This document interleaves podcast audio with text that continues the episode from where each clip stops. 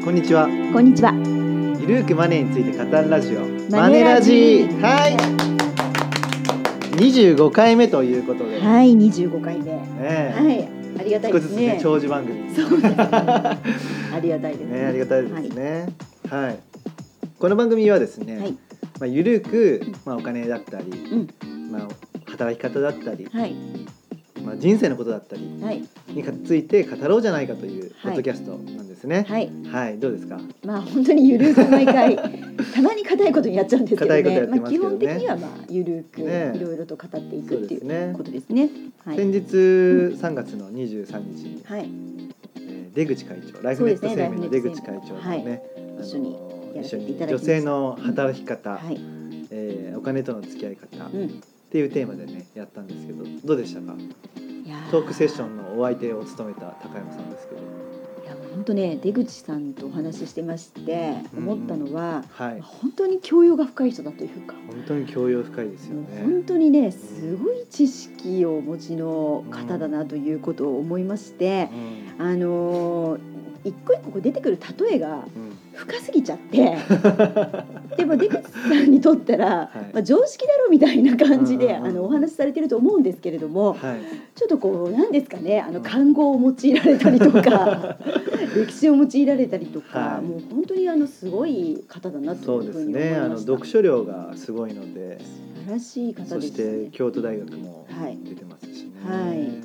あともうご経験もすごいじゃないですか。そのお仕事されてきたそのご経そうですね。験もすごい方で、で、まあ、60近く。であもうすぐ70歳とおっしですよねでゃってましたよね。60近くで起業されて。あ起業されて。はい。ライフネット生命そをうですね。立ち上げて上場まで導いているはい、とすごいですよね。すごい方ですよね。本当勉強になりますね。あのうん。普通に参加者みたいな、あの自分が一応モデレーターややってたんですけど、はい。もう本当普通に参加者の気持ちでうん。いろいろ勉強させていただいて、ですね。で30名ぐらいお越しいただいて、はいでまあ、ただトークセッションするだけじゃなくて、うん。まあ、お客さんも参加型っていう形にして、まあ、Q&A にしたんですよね。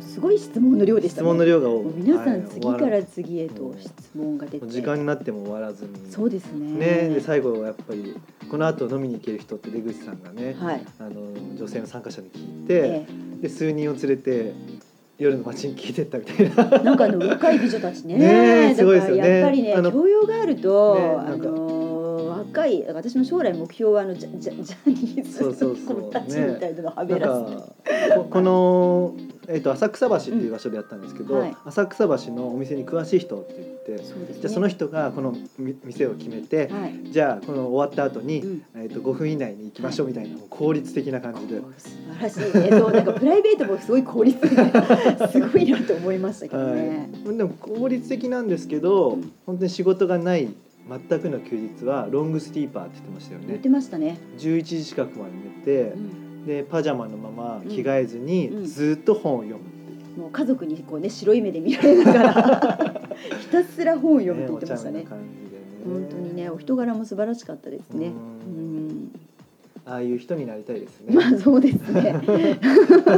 ゆりさん若干毒毒ね毒舌なとこがあるからね。毒舌なとか、あるからね。そうですね。はっきりものを言うって毒舌はちょっと分けないといけないですね。そうですね。は、はい。い。気をつけます。はい。はい、というわけで、はい。えっと今回は前回に引き続きまして、うん。出版記念イベントを、はいはい。あの2月の25日でしたっけ、はい。にあったイベントの後半パート、ね。はい、はい。イデコとニーサパはい。ートをお送りしまして、うんまあ皆様にうんちょっと考えていきたいなと思っております。はいでは早速ですけど、はい行ってみましょう。お願いいたします。ではい。じゃあふるさと納税がまあそうなってくると、はい次に美味しいはいメニューとしてはどうなるわけですか、次に美味しいのは、はいやっぱり個人型 DC イデコですかね。はい。ではい。で僕たちは結構こうイデコの本はいをたくさんこう出させていただいてるんですけど、はいはい。こういった本の中でも。はいで2017年からまあ誰もが入れるようになったとはいいうことなので、うんまあこの機会にちょっと自分だけでもやってほしいなと思うんですよね。多分皆さんイデコってわかります？あわからないじゃあ聞いてみましょう。イデコに入ってるっていう方は手を挙げてください。おなんか素晴らしい参考だから。み2名しかいらっしゃいません素早い方が2名。そもそもイデコ知らない初めて聞いた。ああうんなるほどじゃあお願いします。説明から必要はい説明お願いします。説明から必要ですね、はい。イデコとは何たるか。はい。これはじゃあテキスト。テキスト頼りじゃないですか。先生頼みます。いや大丈夫です。はい。でもこれ30ページとかにね30ページ。結構から詳しく書いてありますイデコとは何たるかは30ページから。はい、結構詳しく書いてありますけど、はい。まあでもまああのざっくり言っちゃうと、まあ結局今ってあの少子高齢化で、うん。結構あのまあ皆さん将来年金出るの大丈夫って結構不安になってらっしゃる方多いと思うんですけれども、まあ本当にあの少子高齢化が加速していく中で、うん。国もやっぱり公的年金をもうこう昔のように支払うってことが難しくなってきているんですよね。なので、まあ、その代わりとしてやっぱり自分自身で皆さんこう自助努力で老後のお金を貯めてくださいねっていう制度があって、まあ、それがまあざっくり言っちゃうとこのイデコっていう制度ができたのかなっていうのがまあこれ背景にうん。あります。はい。はい、でこちらもあの、ふるさと納税、うん。まあ、節先ほど節税という話になりましたけども、はいこれ節税しながら自分の年金を作ることができるうんっていうのがまあ一言で言うとイデコはそんな感じかなと。でまああの高山さんが言った通り、まあ、国民年金厚生年金っていうのも、うん。まあ、国民年金もですね3割カット法案みたいなのがこの前なんか出てできまして、そう年金カット法案ね。年金カット法案はい。でね、こ自分たちがもらえる年金がますます減ると。うんはい。じゃあそうすると、うん。自分たち老後で年金で生活できないから、うん。じゃあもっともっとまあもちろん働き続ける選択肢もあるんですけども、うんこの週5でねずっと働くっていうのもやりたくないので、うん。まあもちろん趣味でね週23働くっていうのもありつつ、やっぱ老後の資金はお金準備しといた方がいいのかなとはい。いうところで自分でまあ年金を準備しましょうとうん。いうのがまあイデコのまあ推進の目的かなというところだと思うんですよね。はい。なるほはい。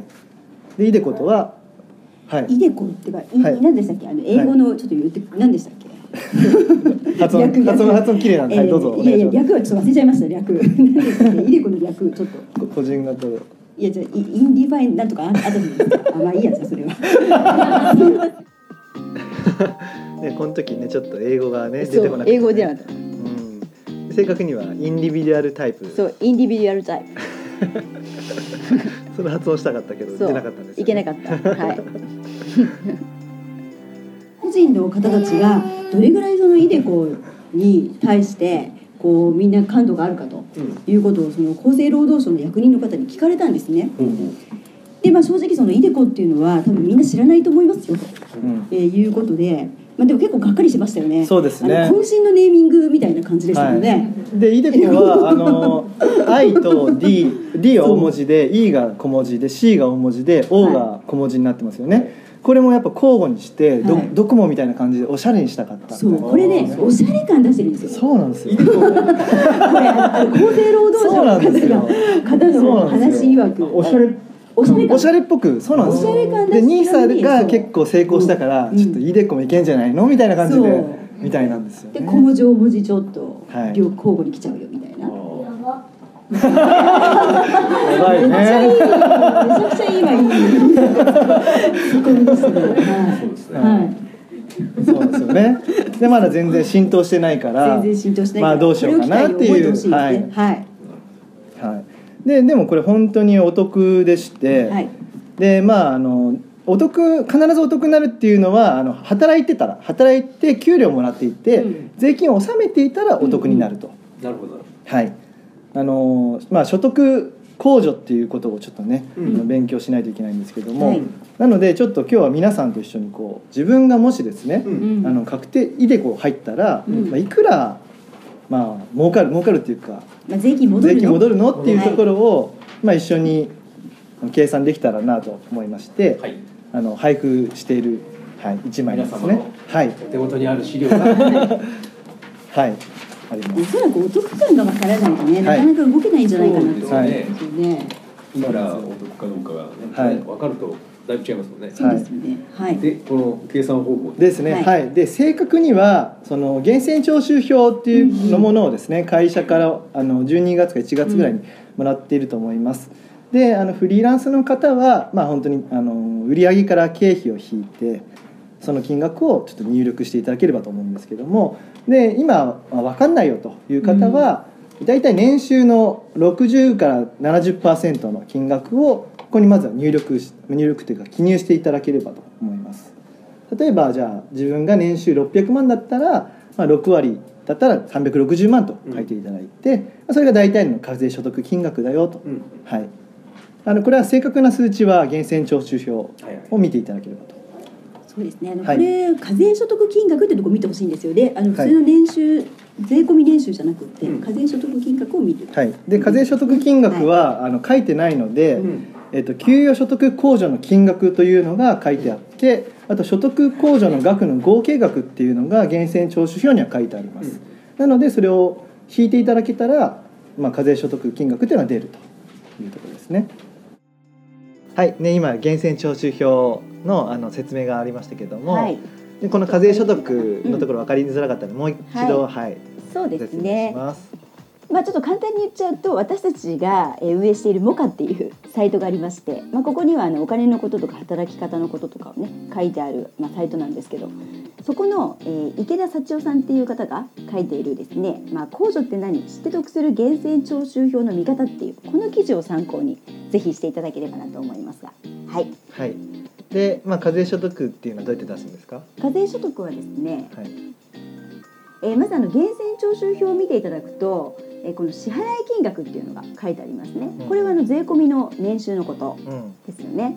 でその後にあの給与所得控除後の金額っていううんのがありまして、でそれがまあいわゆるこう会社員の経費みたいなものですよね。まああのサラリーマンとかでもスーツ買ったりとかうん。靴買ったりとかありますよね。はい。まあそういうようなみなし経費のまうん。あ金額なんですけど、それが年収ごとにまあ決まっていまして。はい。でその経費を差し引いた後の金額、まあ、それが給与所得控除後の金額ということになりますね。はい。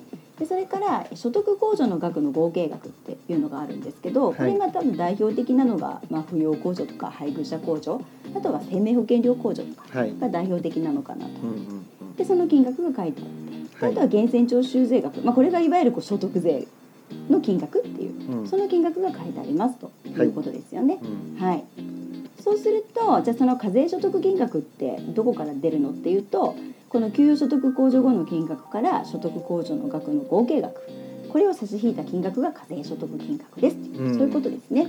で給与所得控除の金額が300万円はい。で、所得控除の額の合計額が100万円だとすれば、はい。300万引く100万で200万。この200万っていうのが課税所得ですよと、そうですね。はい。はい。でこの200万っていう課税所得が出たらそれに基づいていくら税率が測るのかっていうのが、うんうん。まあ、表がありますので、はい。その表の税率をかけて、まあ、所得税額っていうのが支払われると、はい、はい、っていう感じですよね。そうですね。はい。はい、皆さん大丈夫でしょうか？はい、まあ、詳しくはモカ見てねっていう感じですね。はい、はい、では続きはい、またいきたいと思います。はい、はい、まあ、ざっくりいくと大体6割ぐらい。6割ですね、はい。でじゃあ、D、確定拠出年金イデコ。はい。で DC っていうのは defined contribution plan の略ですけどもえっといくら入れるのかっていうのはあのテキストの38ページにはい。38はい。す。みません。すみません。はい。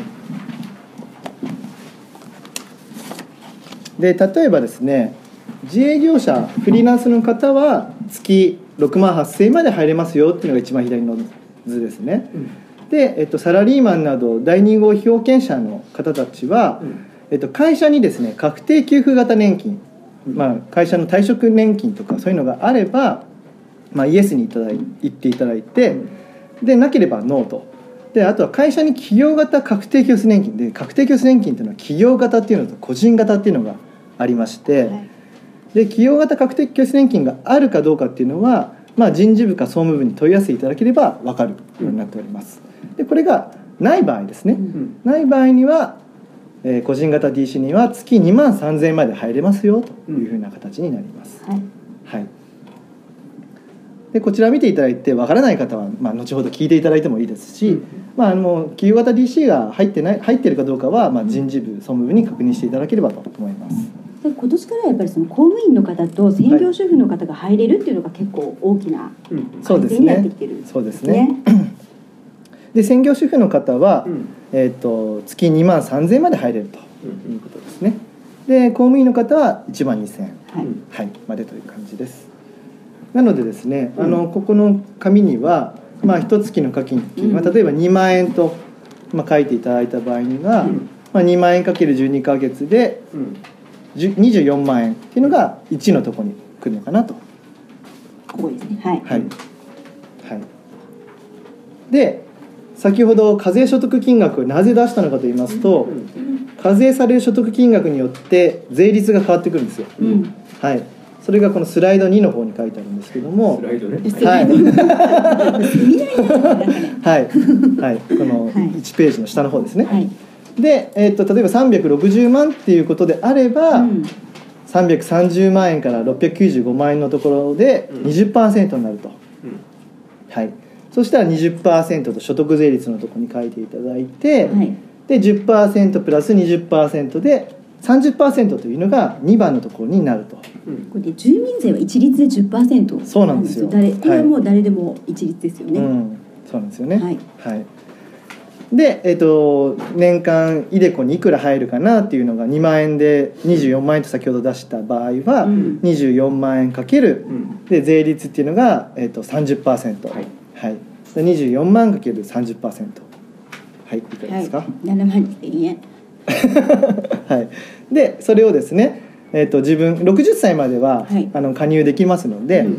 自分の年から60歳まで何年かなっていうのを書いていただいて、でかけていただいたらそれが60歳までに節税できる金額と、うん。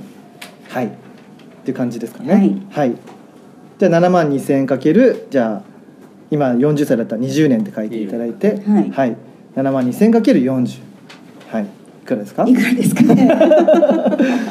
はい、288万円ですかね、はい、が、えー節税できると、はい。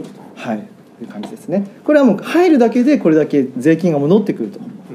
いうことなので、ね、何もただ申し込みをしただけで節税できるっていうんだったらお得なと思いませんか？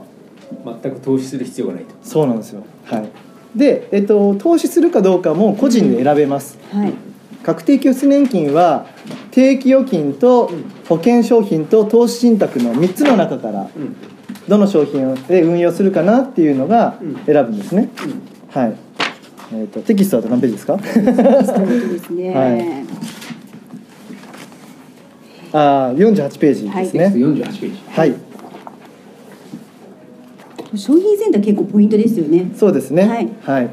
だから最初はまあ投資ちょっと怖いなっていう方は別に定期預金保険でもよくて、うん。はい。で定期預金保険を選んだとしても先ほどの節税できる金額は必ずできると、うん。はい。はい、で必ずできるって言ってるのは、まあ、働き続けてうん給料もらっていたら、うん。で税金を納めていたらの話です、はい。うん。はい。税金を納めていなければ、その税金を納めた分が返ってくるだけなので、はい。はい税金を納めなければ意味がないと。いうことですね。はい。ということは、えっと納税してない人には全くメリットがないという考えていいえっとですね、先ほどのこのあの加入するだけで節税できるっていう部分はうん。享受できない、うん。はい、ただあの確定拠出年金っていうのはうん。運用している間の運用益が非課税っていうのがありまして、はい。例えばですね投資信託に100万円投資していてうん200万円になったと。うん。そうすると100万円儲かったことになりますよね、であの現在の日本では、うん。その儲かった100万円は20%税金取られるんですよ。はい。だから100万円儲かったとしても80万円しか手に残らず、うん。政府に20万円を献上するとうん。いう形なんですけども確定拠出年金だとそこはまあ献上せず自分のお金にできて、うん。さらにまあ投資をし続けることができると。なるほど。はい、だからまあそのねあの専業主婦の方みたいに、あの税金を納めてない方は、うん。まあ、所得控除の先ほどの節税っていうのは得られないかもしれないですけども、まあ、運用益非課税っていうのはうん。得られるのかなというところですね。うんはい。それでも大きいですよね。大きいですね。運用益っていうのはね。そうなんですよ。うん。であと一生働かないと決まったわけではないので、うん。はい、働けばうん。その税金返ってきますので、うん。はい、そうなんですよ。だから関係ないっていうよりも、うん。まあ、全然入っていただいても。大いに関係がある。そうなんですよ、主婦の人でも。はい、これむしろや積極的にやった方がいい。やった方がいいと思いますね。なんか急にちょっとこう難しくなっちゃいましたね。そうですね。なんかふるさと納税の時とちょっとテイストがねだいぶ、ちょっとワクワクそうですねワクワク感がだいぶちょっとねあのトーンダウンしちゃいましたけれども、そうですね、はい。相変わらずテキストっていうのではね笑い取ってるんでそうですね。で ちょっと今回は笑いはテキストっていうところでしたけど。ま あそうですね、まあねあのまあ確定拠出年金もはい。こう試算上はその今ある所得税率がずっと継続するっていうもので使ってるじゃないですか、はい。でもそれもねどうなのかなっていうところが一つありますよね、うん。その右肩上がりで給料上がらないし、ね下がるかもしれないし、はい。で10年20年後って今ある仕事が半分以上なくなるんじゃないかみたいなのあるじゃない今言わですか。れてますね。ね働き方も結構テーマですよね。これからはね。そうなんですよね、うんだからそのまあお金のあの増やし方とうんうん。働き方っていうのは、はい。まあ一番は同時にできたらいいんですけども、うんまあ同時がうまくいかない時もあるので、まあ、できる時にやっておくっていうことがまず一つですよね。そうですね。でで今あの内容にもありましたけどももちろん働いてなくてもあの運用益は非課税っていうのがイデコあるじゃなうんいですか。うん。そうですね。だからあ所得控除のためにやったのにな意味ないなっていうふうには思わない方がいいですよね。うんうん。そうですね。はい、うん運用している間ははいずっとその運用益非課税っていうところを、受けられるっていうところが覚えておいてほしいところそうですね。はい長期的に見たら結構な差になりますよね。そうですね。ううんん、はい、ね、リリスナーの皆さんどうでしょうかね。はい。どうですかね。ちょっと難しくなっちゃいましたけど。ぜひテキスト買っていただけたらね、わかりやすいんじゃないかなっていう感じはいたしますね。はい。はい、では続きいきましょう。ははいでまあ、ふるさと納税のところでも、まあ、将来なくなるかもみたいな話ありましたけども、はいはい確定拠出年金は多分残ると思ってまして、うんどんどんどんどんいい方向に変わっていく可能性はあります。制度自体がいい制度自体が、はい、でやっぱりそれは最初から入っていた人が得するような仕組みにはなっていく可能性はあるので、うん。はい、だから、まあ、今のうちにですね入れるんだったら入った方がいいのかなと思いますね。それはあの例えばこの加入するってなった時に金融機関に申し込みをするんですけども、まあ、SBI 証券だったりりそな銀行だったりあとはまあみずほ銀行とかメガバンクでもいいんですけども、はい。まあ、そういった銀行も、まあ、あの自分のところで口座を開いてほしいので、うんまあ、口座開いてくれたらより良くしようとするキャンペーンを行うと思うんですよね。うんはい、で入っている方に対してもうん。お得感を演出しておかないとうん。やめられるやめることできるんですよ。うんうん。これをあの確定拠出年金をみずほで開いたけど、うん。他がいいから野村証券に変えちゃったっていうこともできるので、うん。やっぱり自分のところで金融口座を開き続けてほしいので、うん。やっぱりより良くしてほしいとうん。いうところがあるので、うん。早めに入っておいても、はいはい。まあ、お得なキャンペーンはあるのかなと思います。はい、じゃあいろいろなまあメリットが享受できるそうなんですよ。受け取りの時もですよね。そうですねはい。はい受け取る時、まだちょっと先の話になっちゃうかもしれないんですけど、はい、節税効果があります。節税効果はい。あの税金の優遇制度がありまして、うんなんか普通ですねあの退職金をもらう時って退職金控除っていう、まあ、税制優遇があるんですけどそれをこのイデコでも適用できるっていうことになっていてこの退職控除ってかなりやっぱ退職金って長い間働いて一生懸命得たお金なので、まあ、なるべく税金かけたくないじゃないですか。なので、まあ、国もそれを考慮して退職所得控除っていう、うん。まあ、大きなこう優遇制度があるんですけどそれを、まあ、イデコでも適用してくれるっていうことになるので受け取る時かなり節税にはなるかなうんというのはありますそれね。やらないと退職金は結構がっぽりその税金持ってかれるんですか？退職金はそのがががっつり持っていかれないように退職所得控除っていう形で、はい。あの払払わなくて済むような、うん。あの制度があるんですよ。うん。退職金に関してはそうですね、はい。でそれをあの確定拠出年金でもうん。できるよっていうふうにしてくれてるんですね。はい。はい。あのまあ、せっかくやったのに、うん。お金もらう時に、うん。全部税金取られちゃったら、うん。はい、一一時所得として取られてしまったら、うんあのやる意味がないじゃないですか。うんだから、まあ、そこはちゃんともらう時にも、うん。まあ、そういう税制面での優遇はあるとうん。いうところですね。はい。はい。はい、だからまあイデコってやった方がいいよっていうふうなニュースが多いのかなと、はい、ですしまあ僕もやった方がいいのかなとは思ってますね。でちなみに僕たちは会社で導入をすることにして、はい。まあ、SBI 証券で、うん。はい、やっておりますでこの本の中でもね。ね。はい、そうですね。この本の中でもうん SBI 証券、はい。楽天証券、はい。うんえーりそな銀行はい。のどれかだったらいいでしょうみたいな感じで書いてあります。はい。はい。ポイントはやっぱりあとはこれちょっといいことばかり言っちゃいましたけど、はい。手数料は気をつけた方がいいですそうですね。はい。口座管理料。口座管理をはい。うん。だからあのイデコはあのやった方がその先ほどの節税ができるっていうところはあるんですけども、うんうんあの普通の預貯金とは違って、うん。口座管理料っていうのを取られるんですよ。うん。だいたい年間うん。2 3千円。年間二三千円。取られてしまうんですよね。はいだから、まあ、そこを踏まえても、うん。まあでも節税額はあるのでやった方がいいとは思うんですけども、うんまあ、そこが注意点の一つ。あとは60歳までは引き出せないっていうのがあります。はいで60歳まで引き出せないのはなぜかというとこれは老後資金を作るための制度なので,、うんうんでだからこそ節税のメリットをつけてるんですよね、ですし、まあ、僕はその60歳まで引き出せないっていうのは逆にメリットかなと思いまして人間って意志が弱いのでやっぱりなんか老後のためにお金積み立ててもうん。手つけちゃうこともあるのかなというところなのでそれが手つけられないっていう状況はいいのかなとは思います。はい。そうですね。はいそれってでもあれですか？途中で例えば60歳になる前に、はい。えっ、と家族が死んじゃったとかってなった場合はどうなるんですか、あ家族が死んじゃった家族自分が死んだってこまあ、とですじ自分とか、はい。まあ、そそれからまあそのね、はい。えー加入している人が、うん。そうです。加入している人が死んだ場合は、うん。えっと遺族の方が申請していただければ、うん。死亡一時金としてもらえます、はい。で自分があの高度障害になっちゃったと、うん。なった場合には高度障害金として年金としてもらえます、はい。なるほど、はい、だからもらい方としては60歳以降でもらうか、うん。高度障害になって障害年金をもらうか、うん。えー遺族の方が死亡一時金としてもらうか、うん。なるほど。はい、じゃあいずれにせよそれをやったことによって、はい、えーそれが全くあわっと消える可能性はないと。そうですね。あただその遺族がちゃんと申請しないといけないので、申請しないといけない、そうなんですよ。これは申請ベースなので、うん。必ずあの確定拠出年金に入った場合は家族の方にはお知らせしておくといいのかなと思います、なるほど、はい。人人知れずこっそりとそうなんですよ。やっぱ 休眠預金みたいな話もありますんでね。はいはい。へへそくり作戦はやめた ちゃんと家族の人には言っておくと、はい、はいそうですね。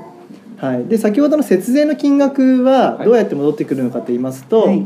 所得税の場合は年末調整はで還付される。戻ってくる。だから多めに12月の給料多くなるとか、うんうんえー、とフリーランスの方は確定申告したらその翌月ぐらいに入ると、うんうん。入金されると。であとは住民税の方は、うん。翌年の給料が少し手取りが増えるイメージなんですよね。でなかなか昨年との違いで給料も少しアップしている方も多いと思うので、うん。イメージしづらいとは思うんですけども、まあ、住民税っていうのは前年の所得に基づいてこう払うっていうふうな仕組みなので、うん。来年がこう安くなるよっていう感じですね。はい。はい、はい。取っとくといいかな。前年とこ今年とかこうちょっと比べてみるっていうかそうですね。違うとかなっていう感じで。増えた分はは貯蓄に回すっていうふうなことをすると、うん。まあ、よりいいかもしれないなと。もちろんまあ貯めてちょっと旅行とかにうん行ったりしてもいいんですけどね。そうですね。はい、楽しみのために使うのもいいかもしれないですね。そうですね。はい、うん。まあでもこれ積み重なると結構な額ですもんね。そうですね。うん。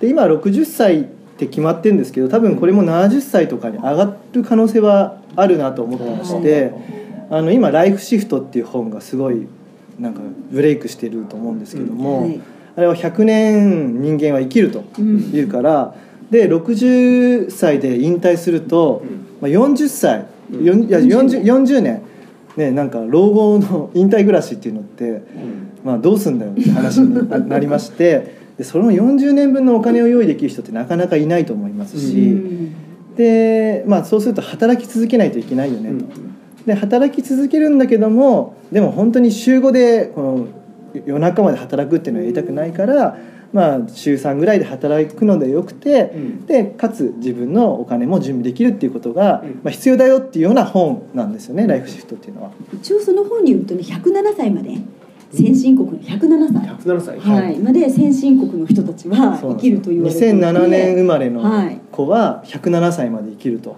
で107歳まで生きる人たちは半分の確率で残るって書いてありましたね。でも日本人の女性はもうあと20年後ぐらいには90.13歳まで生きると言われていて、2人に1人の女性が90歳まで確実に生きるとうん。いうふうに言われているみたいなので、まあ、ちょっとこう女性の方は特に長生きみたいなそうですね。で日本は特にその高齢化社会として先、うん。その最先端を生きてるって言われてまして、はい。だから本当に模範になっていく 国なんですよね。はい、世界中が一応注目してますよね。そうですね。こんなにあの超高齢化の社会の中ではい。どうやってやっていくんだろう日本っていう、でも確かにそうかなとも思うんですよね、うん。昔って僕があのちっちゃい時って金さん銀さん。がテレビに出てた時代なんですけど別に今100歳生きててもテレビに出てないじゃないですか誰も、だから100歳生きるのって結構当たり前になってきてるのかなと、うん。でまああとはまあスポーツ選手とか見ても、うんサッカー選手って30代ぐらいで引退するのが多かったのに、うん。なんか50代でもやってる人いるじゃないですか。数。はい、とかイチローとかね。やっぱりそうなので,、でスポーツ選手も40歳までね、うんまあ、もちろん努力が必要だと思うんですけども、うん人間の体的に長生きできるようになってきてるのかなと、もちろん健康志向でもあるし食事もすごいいいものになってきているので、まああの長生きは、うん、できてるようにはなってると思うんですけども、まあ嫌顔でもそこまで生きるというところなのでだからあの働き方もですねあの、まあ、10年後20年後はロボット AI に取られるとほほとんど半分の仕事がなくなるって言われてるので私たちの仕事もやばいって書いてあそうるですね。ファイナンシャルプランナーもなくなるんじゃないかみたいな。AI に？え そうロボットアドバイザーでなくなるんじゃないかはい上位に来てました。はじゃあ AI カフェに変える AI い、AI カフェに。そうですね。だからまあ知識とか、はい。まあ、あのスキルっていうのを磨きつつ、うんうんあとはあの、まあ、お金だけじゃなくて人間関係とかも大事なのかなと。もちろん健康も大事ですし、うん。まあ、あの60歳から起業する方も結構増えてきてます最しねそうですよね、はい、であのこういうマネー師をの紙面を飾ってるのってやっぱ560代の先輩たちなので、はい、まだまだ、はい、なのかなというところはあるので、うんまあ、そういう自分の働き方も考えつつこういうお金の準備も早いうちから進めておくっていうのが、まあ、今の日本では大事なのかなと。はい。もう確実にね長く生きるっていうことがうん想定されるならばやっぱりあれですよね、そうなんですよ。80歳ぐらいっていうイメージが90ぐらいになってきたらねやっぱりそのうん。10年分のお金を自分で作んなきゃいけないってことそうなんですよ。そそううなんですすよ。今聞きました僕すごいいいこと。自画自賛ですかね。はい。まあでもねこういうふうに、はい確定拠出年金っていうことを考えてたけど、はいはい。結局、うん。働くことを考えないといけないあですよそうですよね。ね長生き時代ですからね。長生き時代でね、はでも本当に今ライフシフトはこの、うんうん。ね本でしょっていうふうにしないで、はい。自分ごと化しするかどうかって大事ですよね。そうですね。ねでうん。確定拠出年金もうん。3年前に入ってるのか、あの今年入るのかで、はいはい。もう3年分の差ついてるじゃないですか、うんうん。でその3年ってすごいでかいんですよね。そうですね。はい、でじゃあその3年間入ってないからもう自分は遅いわっていうのはそれは違うんですよね。うん。気づいた時今が一番若いってそう。出口さんが言ってましたよね。ね。気づいた時にスタートさせればいいんですよ。そう。それ悩む必要はないと、遅い時なんてない,、ない。気づいた時がスタートなんですよ。その日が一番若いって言ってましたからね。そうね。であの今の話は、うんはい。あの漫画でわかるお金の教養っていう出口さんの本にも書いてありましたあ書いてありましたね、うん。はい本当にね、はい。まあ本当に今言ったことまさにその通りで、うんはい。遅いなんてないんですよ。うんうん。始めればいいんです。悩まずにね。悩まずに、はい、で始めてみると見る世界が変わると、はい、はい、これはもう泉明子さんの本にね自分の OS を変える。素晴らしい。大先輩ですね、はい。大先輩。ファイナンシャルプランナーのね。なはい、ので、まあ、ちょっとそういったですね、うん。まあ自分の、まあ、考え目線を変えてみる、はい。はい、そのためにはまず行動の一歩を出す。踏み出すと。はい。いうことで、はい。はい。ね、ちょっと今確定拠出年金から働き方になっちゃいましたけど、はい。で残りちょっとの時間でねあの後半 NISA もあると思うので、はい、ちょっとね皆さんもうちょっとお付き合いいただきたいですね。いただきたいと思います。はい。で人はその長いことなすごい将来のことっていい自分ごと化はできないんですけどもまああのでそれで近い将来のために、うん。まあ、お金を使ってしまいがちなんですけどもきちんとですね長いスパンで考えて生きていくっていうのがこれからの生き方なのかなと思います。まあ、ライフシフトが売れたのも、まあ、そういったこともあるのかなと。まあそうですね、はい、うん。やっぱりねはい。長く生きるとなったらその不安っていうのがね、はい。ただでさえ普通に老後不安とか言ってると もっと多いわけですからね、はい。そうですねれでちょっとね実は、はい。えー、とじ時間がねあ。えーあっという間にもうあすいません。喋りすぎしました。はい。はい。はい。その NISA についあて全然触れてない。あ、いいです。はい。じゃあ最後ちょろっと。軽くあ軽く軽く。はい。せっかくですからね、はいそうですよね。まあでもニーサはまああの投資金額120万円から得られた売却益と配当金が5年間非課税になるよっていうまあそういう制度になります。まあざっくり言っちゃうと。で NISA はまあ一応テキスト82ページ。はい。いろいろまあ書いてありますので見ていただきたいなとは思いますが、まああの結構この中で投資やってる方っていらっしゃいますか？あと大きく儲けたああしありがたいかな。なかなか限らないと思うんですけど、はい。大きく儲けた経験があるとか。投資で。投資で。これ結構あの投資ってあの儲けた時に税金の重さってすごい感じるのかなっていうのがありまして、まあ、今でこそ私もあの皆様に、えー分散投資した方がいいよっていうお話をしてるんですが、うん。ちょっと前まではあの自分の資産のほとんどが株だったんですね。でこれなんでかっていうと株でやっぱりこう美味しい経験を結構しちゃって、あの今あのジーンズメガネってあるじゃないですか。わかりますか、あれがまだ出始めの頃に、あの私なんかかなりのドキンガンなんですけど、あの普通こうどかなりこうやって見ないとなんか見れないぐらいなんですね、そうすると普通メガネ屋さんとかに行くとかなりこんな厚底のですごいこうお高い金額払ってこう納品までにすごい時間がかかるっていうそれで不自由をしてたんですが、まあ、その、えー、とジーンズメガネ行ったら、うん。結構おしゃれなメガネで、うん。えー、と1万円ぐらいで私みたいなドキンガンもできて、もう3日ぐらいでなんかできちゃうっていうのを知って、うん。ここはいけるぞと思ったんですね。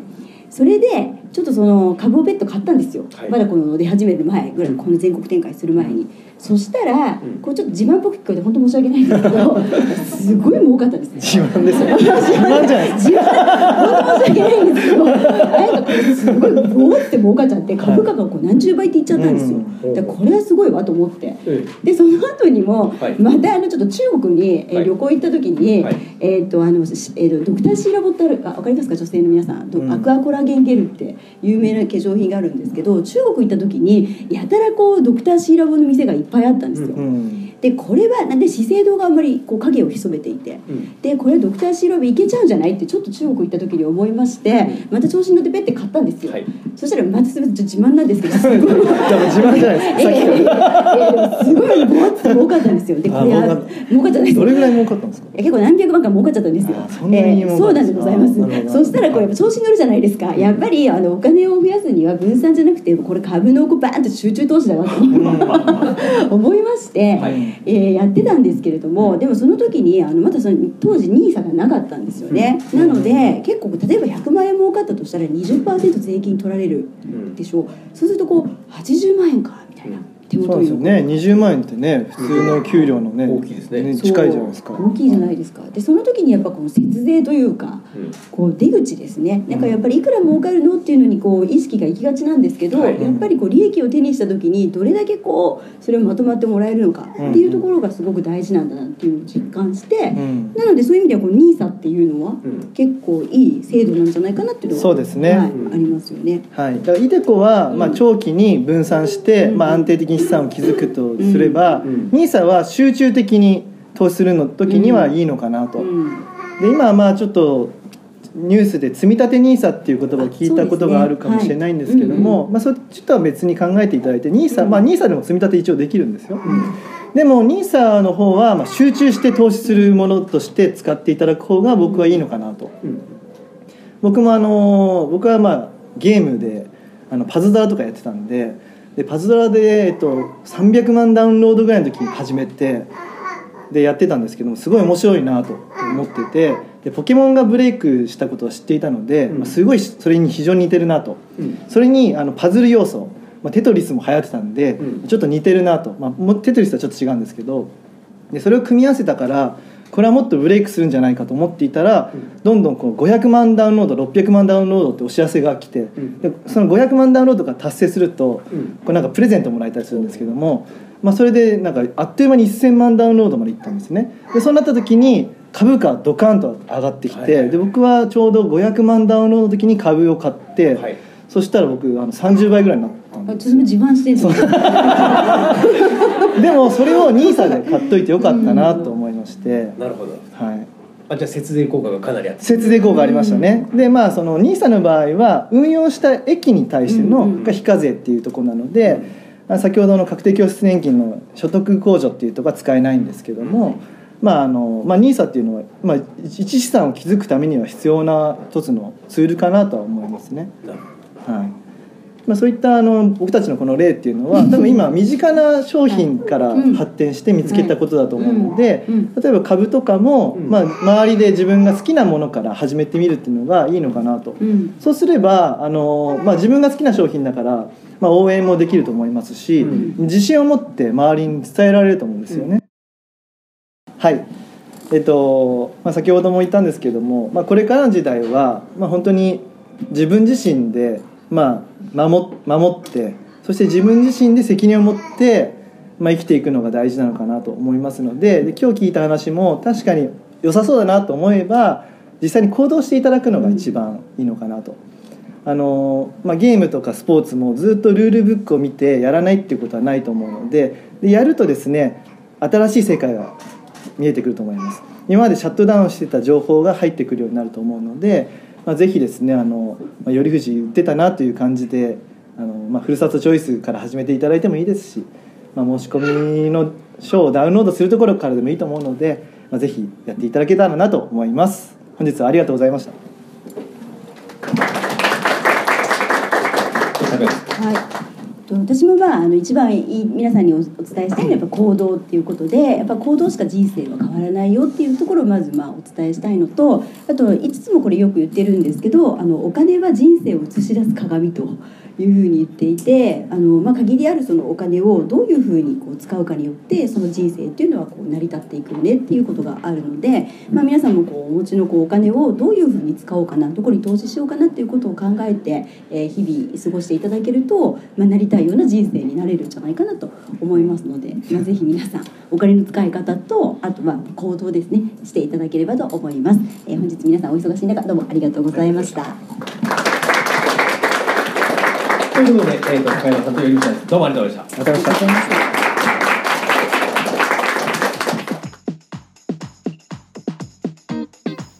はい、ね、最後ちょっとねあの自慢話が。もうニーサははっきり言って自慢自慢だけって感じでしたけど。はい。ね、はい。まあ、このね、ニーサについても、あの今僕たちははい。集中投資で、まあ、使った方がいいんじゃないかっていうようなはよりの話だったんですけども、はいはいそれもね賛否両論ありまして、はい。まあいやいやいや分散投資でうんうんニーサ使うべきだっていうふうにはあったりするんですよね。そうですね。ただまあ僕が思うにはあの株で非課税になるっていうのはニーサだけしかないんですよ、うんうん日本で。はい。で今後2018年からできる積立 NISA では株は買えません、うんうん。はい。でイデコでも買えませんということなので、はい。まあ、株でまあ非課税したいなっていう方はやっぱ NISA がいいと思いますし、でまあ、その今の現行 NISA って5年ちょっと短いのでまあ、やっぱり集中投資に近い使い方の方がいいのかなっていうのは一つあるかな まあ大きく儲けた時はねいいよねもちろん NISA には弱点があって、てはい。あの損失を抱えた時っていうのはそね。そこは損失がなかったものとみなされちゃうんですよね。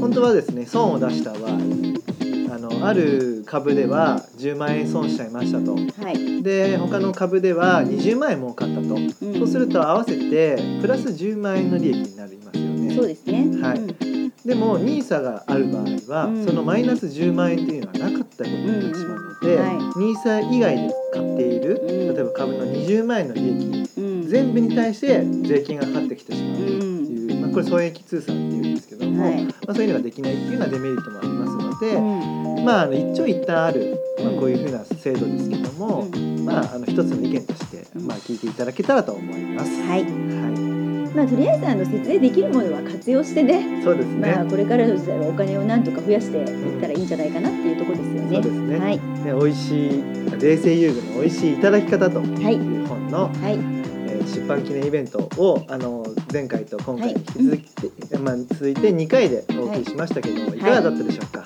ねいかがだったでしょうか？ね ね。あのこんな感じでねトークイベントだったり、はいあのセミナーっていうのは、うんあのわ僕たちの株式会社マネーユーというところではやってまして、はい。まああのうちが運営している FP カフェ、まあ、FP カフェ主催でセミナーをやるっていうこともやってますので、はいまあ、お気軽にですね、はい。参加していただければと思います。はい。はい。ではですね、はいお時間もちょっと長く今回長めにそう。ですね。今回長めでしたけども。はい、というわけで、はい頼藤大樹と高山和恵がお届けしました。またねまたね See you この番組では皆様からのご意見ご感想をお待ちしております宛先は info アットマークマネー &you.jp info アットマーク moneyandyou.jp までお寄せくださいこの番組はマネーユー頼藤大輝高山和恵制作リベラミュージックでお届けしました。